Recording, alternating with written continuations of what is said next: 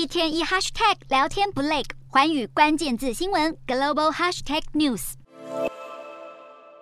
华尔街消化拜习会与联准会官员释出的鹰派讯号，美股主要指数震荡收黑，房地产和非必需品板块领跌，道琼指数跌超过两百点，纳斯达克指数下挫超过百分之一，标普和费半指数下滑将近百分之一，美股四大指数全数收黑，道琼指数下挫两百一十一点一六点，收三万三千五百三十六点七零点，纳斯达克大跌一百二十七点一一点，收一万一千一百九十六点二二点，标普五百下跌三十五点六八点，收。三千九百五十七点二五点，非半指数下挫二十六点八四点，收两千七百二十八点零五点。欧洲股市方面，投资人衡量中国放宽新冠肺炎防疫限制的计划，以及北京缓和与美国之间的紧张关系，还有各国鹰派央行带来的风险之际，欧洲股市延续上周涨势，今天普遍收高。欧洲三大股市全数收红，英国股市上涨六十七点一三点，收七千三百八十五点一七点；德国股市上扬八十八点四四点，收一万四千三百一十三点三零点，